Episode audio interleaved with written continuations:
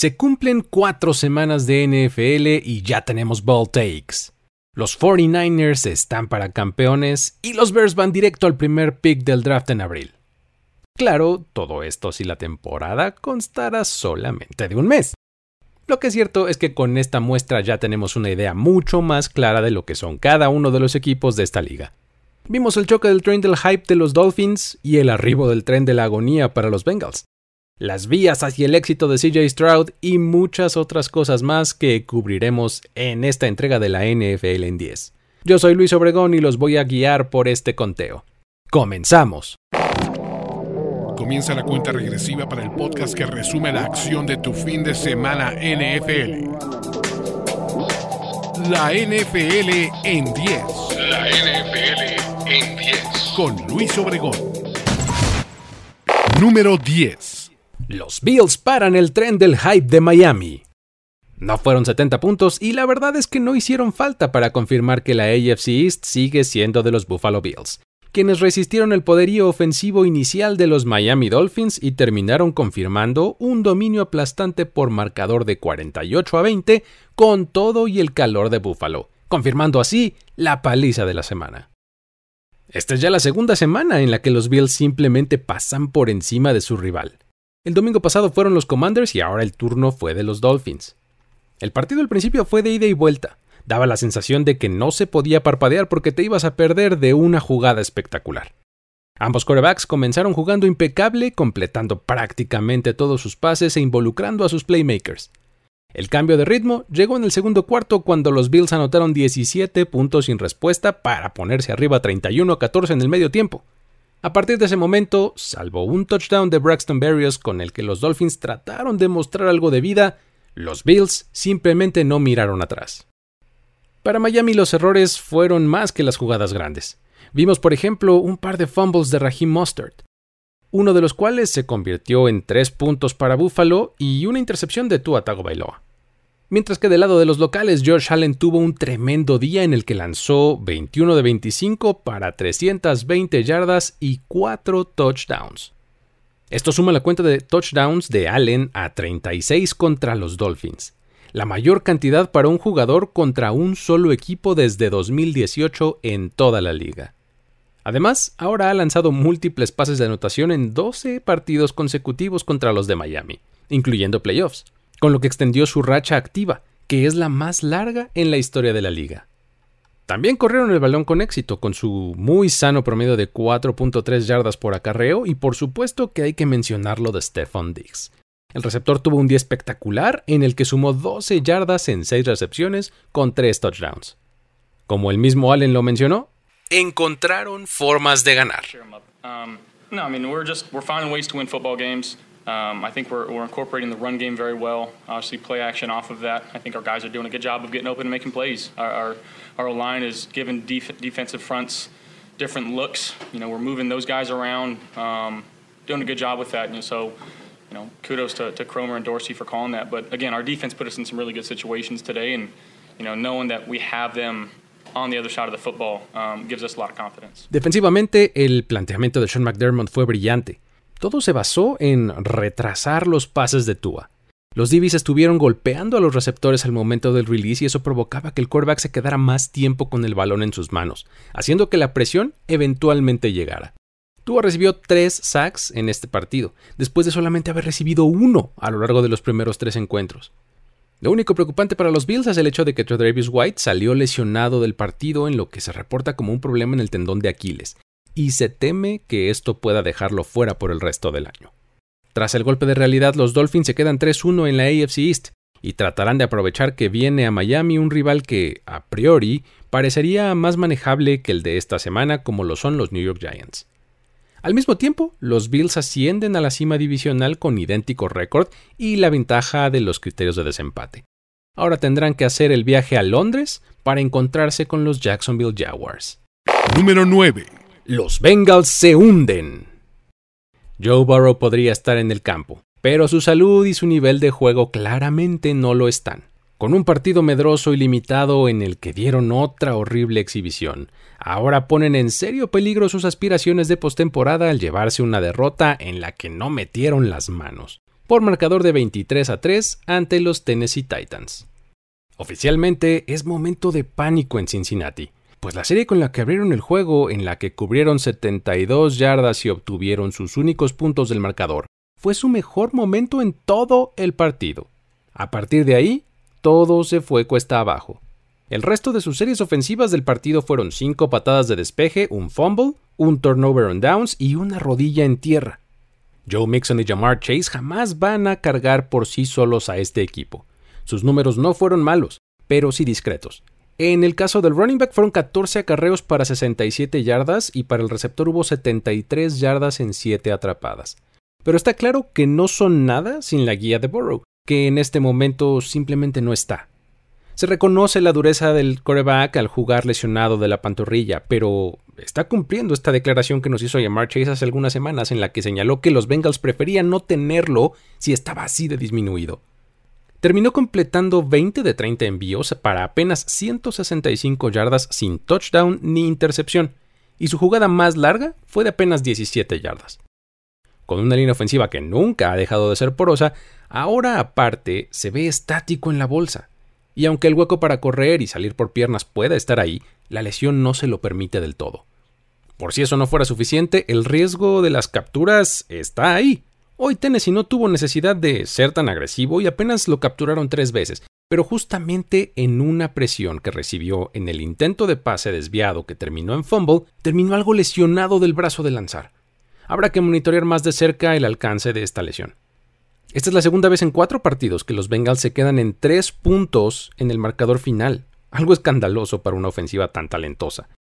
Sin duda, a los fans de los Bengals de llueve sobre mojado en este momento, por parte de los Titans, si bien no hay que echar las campanas al vuelo, esta vez lucieron dominantes en casa y vivieron un momentazo con un pase de touchdown de Derrick Henry, el cual llegó en tercera y gol para prácticamente sentenciar el juego.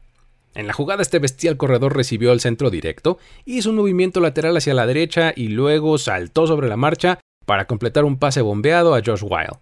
De acuerdo con él mismo, la jugada se llama Go Be Peyton Manning. Peyton Manning um, I was just thankful that it that it worked, and um, you know it's kind of cool to be able to throw uh, Josh's first NFL touchdown. Is that play strictly throw it where you threw it or run it? It's, it's called go be Peyton Manning and get a touchdown, and that's what I tried to do. Y por si fuera poco, dijo estar orgulloso de su quarterback rating. Are you surprised you're still getting away with that play? I don't know why they don't respect me, man, but hopefully I earn that at some point. I got to find out my QBR rating. Might be pretty good, so. Con esto ya acumula cuatro pases de anotación en su carrera. Solo a escasos 192 de empatar la marca de la franquicia que ostenta Warren Moon. Este fue su juego número 35 con 100 o más yardas por tierra, lo que empata a Chris Johnson en el tercer lugar de la historia de la franquicia, y queda solamente detrás de leyendas como Earl Campbell y Eddie George. Lo cierto es que al momento todavía nadie, ni los Bengals, están oficialmente fuera de la contienda, pero las cosas no están nada fáciles, pues con sus 1-3 al fondo de la AFC North siguen de gira y ahora les toca ir a Arizona a encontrarse con los Cardinals. Por su parte, los Titans equilibran su récord a 2-2 peleando por la NFC South y ahora viajan a Indianapolis para jugar contra los aguerridos Colts. Número 8. Los Steelers colapsan y Kenny Pickett sale lesionado. El marcador de 30 a 6 no alcanza a reflejar el absoluto dominio que los Texans tuvieron sobre ellos. Y con esto confirman que cuando su defensiva no funciona, simplemente no tienen oportunidad de competir, y por si fuera poco remataron con la salida por lesión de su quarterback Kenny Pickett. El dominio de Houston fue de principio a fin, teniendo blanqueados 17 a 0 a los Steelers al medio tiempo. Lo que vimos ante Las Vegas el domingo pasado parecía un espejismo por momentos. Los Steelers regresaron a su forma improductiva y frustrante para los fans al convertir menos del 43% de sus terceros downs, producir 225 yardas totales de ofensiva y jamás encontrar el ritmo en el juego por pase. Antes de la lesión, Kenny Pickett tuvo un día para el olvido, con 15 completos de 23 intentos para 114 yardas y una intercepción. El quarterback quedó tendido en el terreno de juego tras un sack en cuarta oportunidad por parte del defensive end de los Texans Jonathan Greenland, al final del tercer cuarto. Al envolver al quarterback con sus brazos para la tacleada, Pickett se quedó atorado al tratar de seguir corriendo y se dobló de una fea manera antes de azotar en el suelo y se tomó de inmediato de forma dramática la rodilla izquierda. El pasador requirió ayuda para salir por las laterales y fue rápidamente descartado para volver al partido. Mitchell Trubisky tomó los controles ya con el marcador prácticamente decidido y nada cambió para esta ofensiva. Sobre la lesión, Mike Tomlin no pudo dar más detalles y solo declaró en conferencia de prensa que necesita mayor evaluación esta semana. La única fortaleza de los Steelers este año había sido su defensiva y hoy dieron un mal partido, de ese del que nunca se iban a poder recuperar. Ni siquiera el laureado pass rush de TJ Watt estuvo ahí, consiguiendo dos mínimas tacleadas y cero sacks en todo el encuentro. Le permitieron a los Texans amasar 451 yardas de ofensiva total y CJ Stroud les hizo un partidazo del que ya hablaremos en un momento más. Tal vez no hay más que decir oficialmente al respecto que las palabras de Mike Tomlin. You know, not a good day at the office for us. Um, from an agenda standpoint, um, we didn't do a lot of the things that we desired to do. Um, we didn't stop a lot of the things that we thought that they desired to do, um, and thus the outcome. No fue un buen día en la oficina. Ahora los Steelers quedan empatados con récord de 1-3 con los Bengals al fondo de la AFC North y con toda la atención en la situación de su quarterback van a recibir a los Ravens en un duelo divisional que ahora mismo tal vez no querrían jugar. Número 7. CJ Stroud es de verdad. El quarterback novato de los Texans se confirma como una realidad y piedra angular en esta reconstrucción tras apilar una excelente actuación más en su breve carrera profesional. Este domingo en la victoria de los Texans quemó a la laureada defensiva de los Steelers y está comenzando a transformar la reputación de su equipo, afirmando que Houston no está para regalar victorias, sino para pelearlas con todo. Este es el partido para tomar en serio la llegada de Stroud a la NFL. Después de una gran actuación la semana pasada, el novato se iba a caer o a construir sobre eso. Y claro que eligió el segundo camino, de la mano de su coordinador ofensivo Bobby Slowick, en una completa sincronía y con un plan de juego a su medida. Su línea este domingo fue de apenas 53.3% de pases completos, pero 306 yardas y 2 touchdowns sin intercepción. Sus números no fueron súper espectaculares, pero sí alcanzó las yardas que lo meten a la historia al firmar su tercer juego consecutivo de al menos 250 yardas, dos o más touchdowns por pase y cero intercepciones la racha más larga de cualquier novato desde al menos 1970. También se convirtió en uno de los dos corebacks en la historia con al menos 1200 yardas por pase y cero intercepciones en sus primeros cuatro juegos de carrera, compartiendo este mérito con Garner Minshew. En la prueba del ojo es evidente que nadie está necesitando cargar a Stroud en sus pininos en la NFL, sino que al revés. Él es quien comanda esta ofensiva y le da vida y brillo exhibe calma en la bolsa de protección y sabe cuándo y cómo encontrar a todos sus receptores. Esta vez fueron siete distintos, y especialmente está elaborando una buena relación con ellos. Esta vez fue Nico Collins su principal socio. Él se llevó siete recepciones para 168 yardas y los dos touchdowns de este encuentro. El gran momento de Stroud está transformando la percepción que teníamos de estos Texans. Ya no son el equipo que garantiza una victoria al resto de la liga, sino un verdadero competidor. El head coach de Miko Ryans se está enfocando en la ejecución y se nota. Los Texans buscan golpear primero en vez de reaccionar a lo que el rival les proponga. Y eso hace mucho que no lo veíamos en este equipo. Por si fuera poco, también la defensiva está respondiendo. Es cierto que enfrentaron a unos inoperantes Steelers de ese lado del balón, pero hay que reconocer que contribuyeron a hacerlo lucir tan mal como fue posible. Y de hecho Pittsburgh no pudo entrar a la zona roja en ningún momento durante los 60 minutos del duelo. Sobre la actuación de su equipo, después del partido de Mick Ryans dijo, Todo es ejecución. No hay nada glamuroso o especial en esto. Todo el mundo está haciendo su trabajo. Luego, en el vestidor, tras la victoria, afirmó lo que percibe en su conjunto. All right, keep it there. We got everybody got better this week, man. and this is what our team can be. Right? We got greatness in this room. Let's keep growing. Keep building. Keep leaning on each other.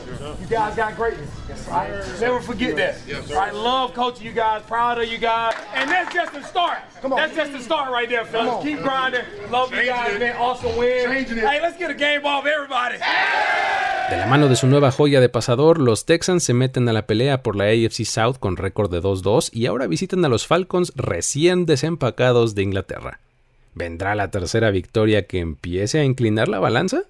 Número 6. Pucanacua, héroe histórico de los Rams.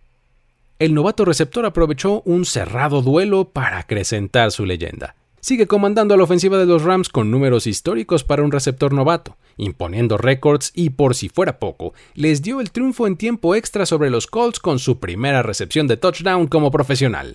Los Rams casi dejan escapar este partido y una ventaja de 23-0, y permitieron el mismo marcador en sentido contrario en la segunda mitad, fallando en momentos clave con lo que entregaron la oportunidad a los Colts de empatar el juego al final y enviarlo a tiempo extra.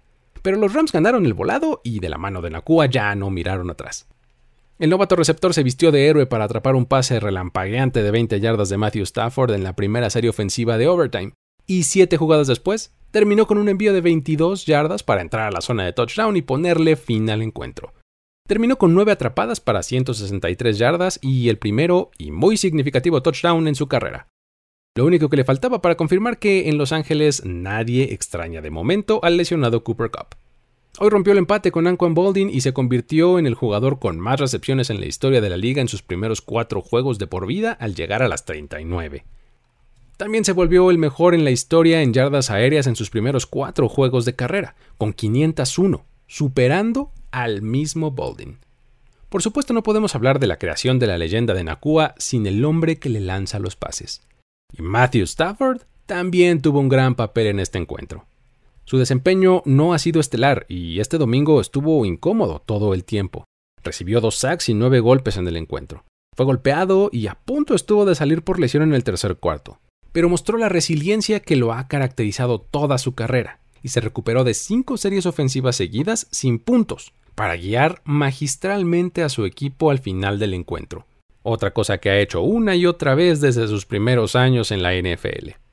La química entre Nakua y Stafford es innegable, Después del juego, el receptor habló de cómo le facilita las cosas. It's the same, I guess, that we get every every play. He come out there communicating at the high level that he does, and then uh, just the the confidence that oozes out of him. It, it helps everybody. I think it helps me a ton percent. Like, knowing that he's going to put the ball in the, the, the only spot that you can get it, it makes going out there and run routes a lot easier. También hay que poner ojo en el running back de segundo año, Kyron Williams, quien golpeó temprano en el encuentro y consiguió su primera actuación de 100 yardas y dos touchdowns terrestres.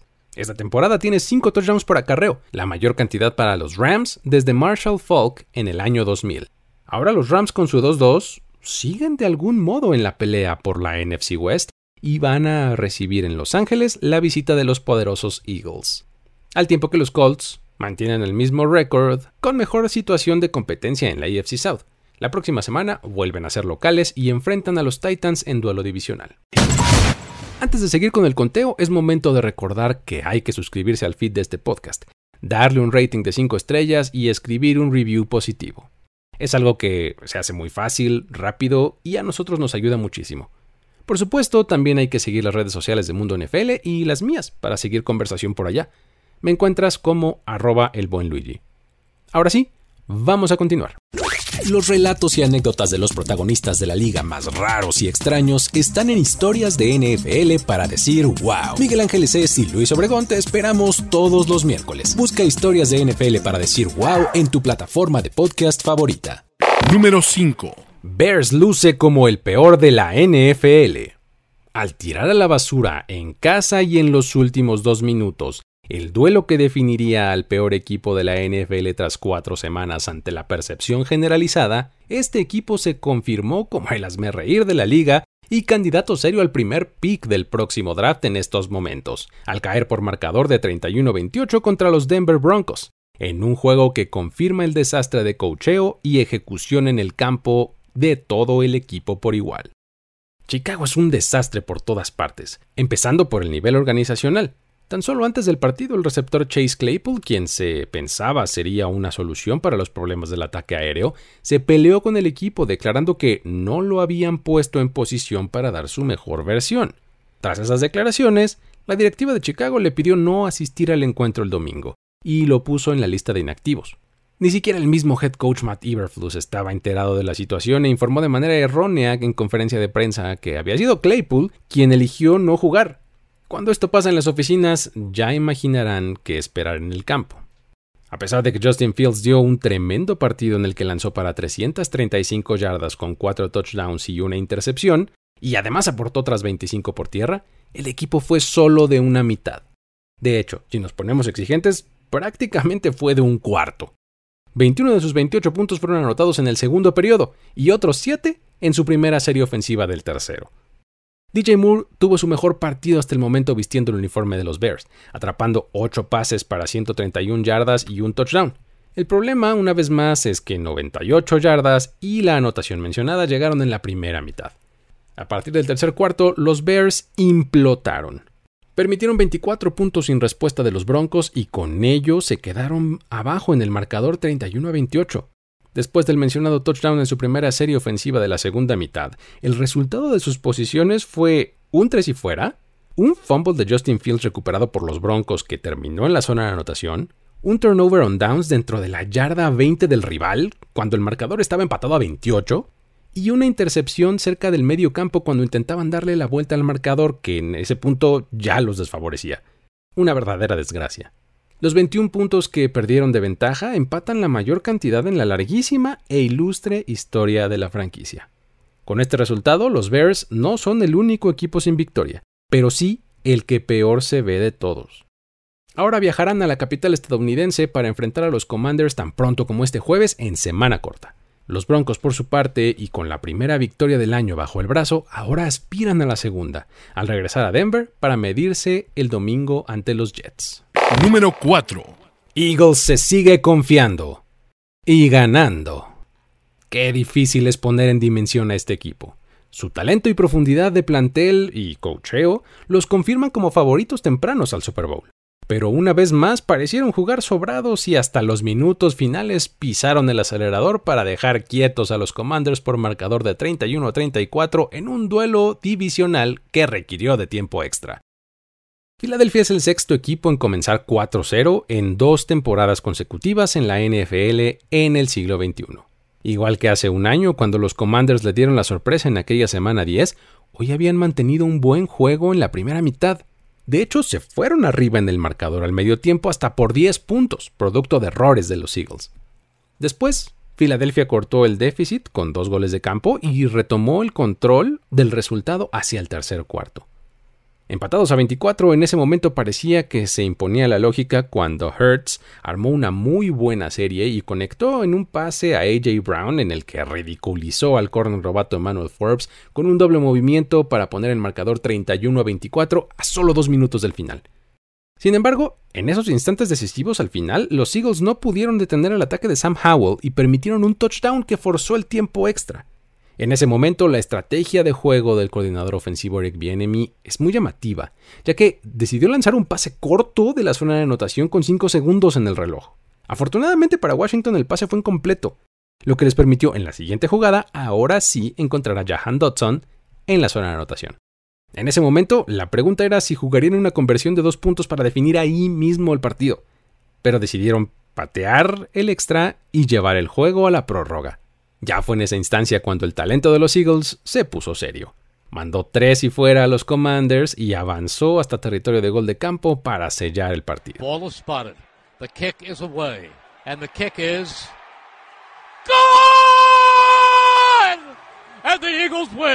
Nuevamente Jalen Hurts y AJ Brown salvaron el día. Sin poder establecer el juego terrestre, este dúo apenas totalizó cuatro recepciones para 43 yardas en la primera mitad, comenzaron a funcionar en la segunda, cuando Brown produjo una jugada de 59 yardas corriendo después de la atrapada para el touchdown que los puso 21 a 17 momentáneamente, y después el mencionado touchdown en los últimos dos minutos. Cuando Hurts lo necesitaba, sabía que Brown estaba ahí para hacer la jugada grande, construyendo una relación que no se veía tan sólida hace apenas dos semanas. Brown terminó con nueve atrapadas para 175 yardas y dos anotaciones. Jalen Hurts se fue con línea estadística de 25 completos de 37 intentos para 319 yardas, 2 touchdowns sin intercepciones. Ahora ha ganado cada una de sus últimas 5 actuaciones de temporada regular, regresando de diferencia de doble dígito.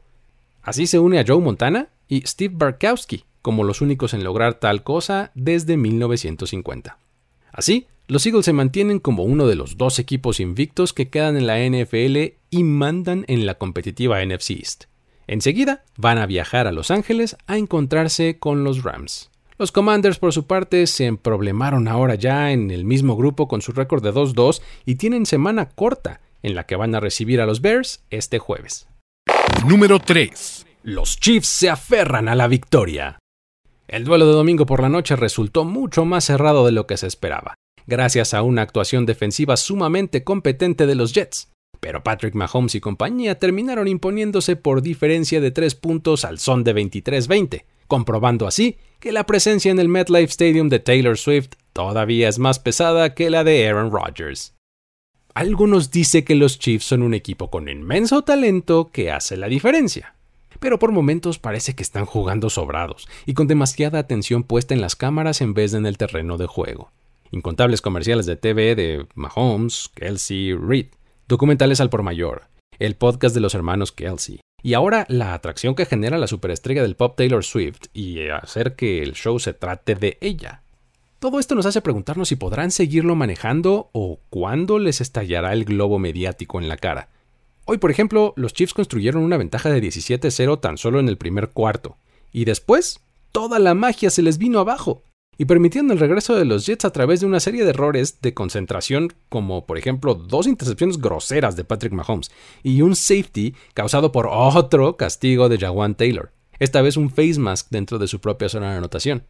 Sin embargo, cuando las cosas lucían cada vez más probables para un desastre de los Chiefs, Zach Wilson no decepcionó a los que esperaban un error garrafal de él y nos trajo un fumble en el último cuarto que permitió la serie del triunfo de Kansas City. Travis Kelsey empezó fuerte el juego y se volvió un fantasma por el grueso del partido hasta que regresó con un par de atrapadas clave en la penúltima serie de su equipo para mover el balón a través de 75 yardas y terminando de todos modos como líder receptor de los Chiefs con 60 yardas en 6 recepciones. Este equipo simplemente se acabó el reloj de juego tras el error de Wilson y en total los Jets apenas vieron el balón en su poder por 3 minutos y 27 segundos de los 15 minutos totales del último cuarto. Durante esos tres cuartos en el que el ataque aéreo se estancó, Isaiah Pacheco se volvió fundamental para esta victoria. Como todo el equipo, brilló más al principio del partido y mostró su elusividad para un touchdown de 48 yardas en el primer cuarto. El resto del juego siguió siendo confiable y terminó con una sólida línea de 20 acarreos para 155 yardas y el mencionado touchdown.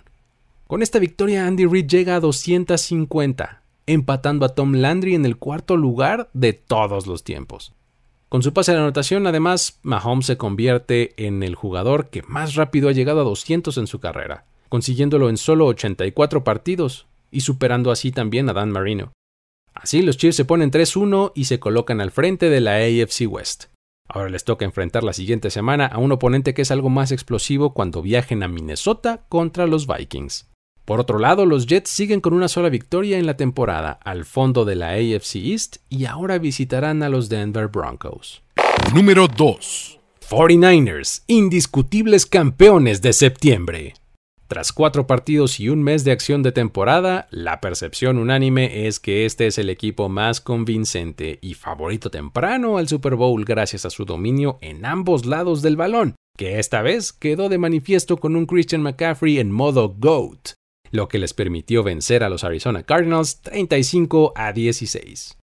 Simplemente son una máquina, algo que es para nada nuevo, ya que llevan 14 victorias consecutivas en temporada regular, 10 de ellas en casa, incluyendo playoffs.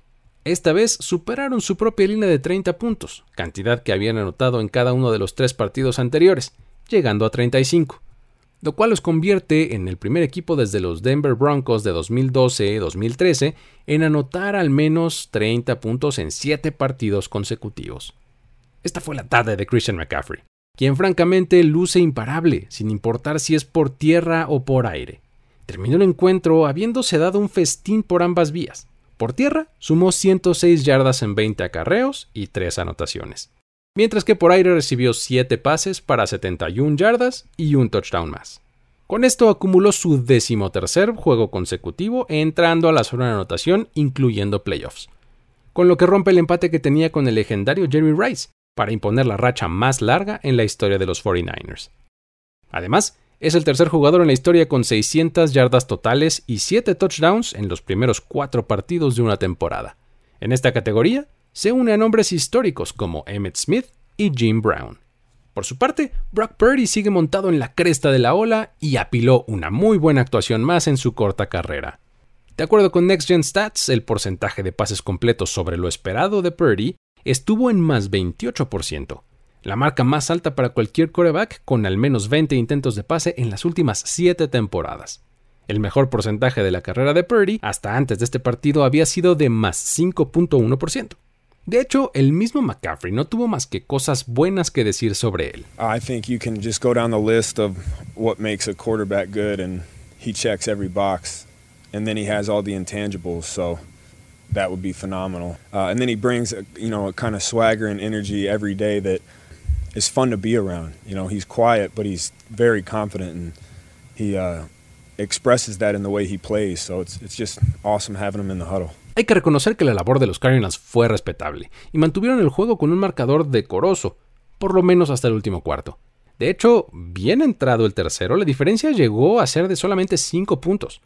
Sin embargo, los 49ers regresaron las aguas a su nivel, separándose con mucha claridad mediante dos anotaciones en el último periodo. Los Cardinals simplemente no bajan los brazos a pesar de que se ponen con récord de 1-3 en la NFC West y ahora reciben el próximo domingo a los Bengals para tratar de aprovechar que vienen algo disminuidos. Los 49ers, por su parte, comandan esa misma división y protagonizarán un esperado choque con la visita de los Cowboys la próxima semana. Número 1. ¿Tiempo de Bailey Zappi en los Patriots?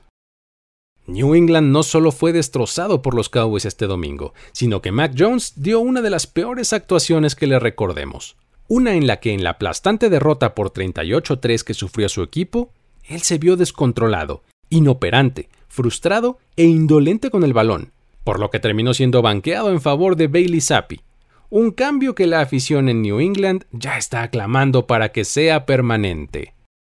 El cambio de quarterback para los Pats llegó tarde en el tercer cuarto, después de que la ofensiva consiguiera solamente tres puntos en la primera serie ofensiva y nada más.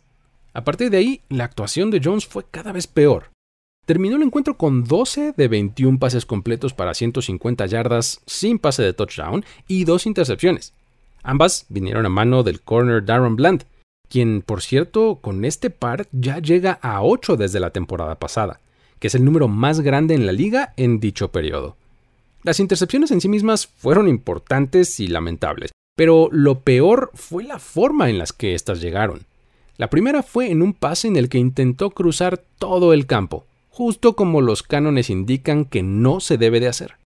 Y la segunda vino en un envío en el que lanzó el pase tarde y con mala colocación hacia la banda. Para sumar a estas dos entregas de balón estuvo también un temprano fumble, en el que simplemente Jones perdió el sentido de urgencia al tratar de escapar de la bolsa, y fue alcanzado por detrás por Dante Fowler, quien con un certero golpe lo separó del balón, el cual fue recuperado por Leighton Van Der y llevado hasta la zona de anotación. La entrada al campo de Bailey Zappi no cambió en nada las cosas. Después de todo el partido estaba ya decidido para ese momento. Pero lo que sí hizo fue remarcar la afirmación de que Jones podría tener el tiempo contado en New England. Tras el partido, se le preguntó a ambos quarterbacks sobre la situación, y Zappi dijo que está listo para lo que sea, ya sea para apoyar a Jones desde la banca o para entrar al campo cuando se le requiera. Yeah, I mean, there's, you know, of course there's stuff that goes on. I'll keep that, you know, between, you know, me, OB, Mac, and Coach Belichick. But, you know, the biggest thing is just, you know, always staying prepared and, you know, trying to do the best for, you know, for the team whenever your name's called. I mean, I just, you know, try to do my job whenever, if I'm not on the field, um, you know, I'm trying to look at, you know, defenses, stuff that they're doing tendency-wise, looking at the iPad, um, just trying to do everything thing I can if I'm off the field and when I'm on the field, just, you know, doing my job, you know, either way. I mean, I support Mac. Whenever he's on the field and I'm off, I, you know, like I said, try to do everything I can. And then vice versa. Mac, por su parte, dijo que esto será una buena prueba para él. Um, I think it'll be a good test, uh, just for me, just trying to stay focused on what I can control, and, and that's playing better. So just got to evaluate everything, and Para los Cowboys, una vez más el partido no requirió mucho de su parte al ataque pero volvió a quedar muy claro que su eficiencia en zona roja es ridículamente mala. En esta ocasión convirtieron en touchdown solo una de sus cuatro posesiones dentro de la yarda 20 del rival. Otra de sus preocupaciones radica en una lesión de rodilla de Micah Parsons, que se reportó como una torcedura, algo que habrá que monitorear. Al final, el marcador de 38-3 en favor de los Cowboys representa la derrota más abultada en la carrera de Bill Belichick como head coach. Ahora, de cara a la semana 5, el legendario head coach tendrá que decidir quién será su titular cuando con su récord de 1-3 enfrenten en casa a los Saints. Mientras que los Cowboys quedan a un juego del liderato de la NFC East y van a protagonizar el partido de la semana en California contra los 49ers. La NFL en 10. Con esto llegamos al fin del conteo de esta semana. Si quieres más información, análisis y otros ángulos de estos y el resto de los encuentros, te recomiendo seguir a Mundo NFL en todas las plataformas. nfl.com diagonal mundo, arroba mundo en redes sociales y por supuesto también en YouTube. Esta edición de la NFL en 10 fue posible gracias al apoyo de Carlos Mercado. Mi nombre es Luis Obregón y te recuerdo que si quieres seguir la conversación conmigo puedes buscarme en redes sociales como arroba el buen Luigi me despido de una emisión más de la NFL en 10. Hasta la próxima. Ya eres parte de la conversación NFL de esta semana. La NFL en 10. La NFL en 10. Conductor y productor ejecutivo Luis Obregón. Voz en off y diseño de audio Antonio Sempere. Una producción de primero y 10 para NFL. La NFL en 10.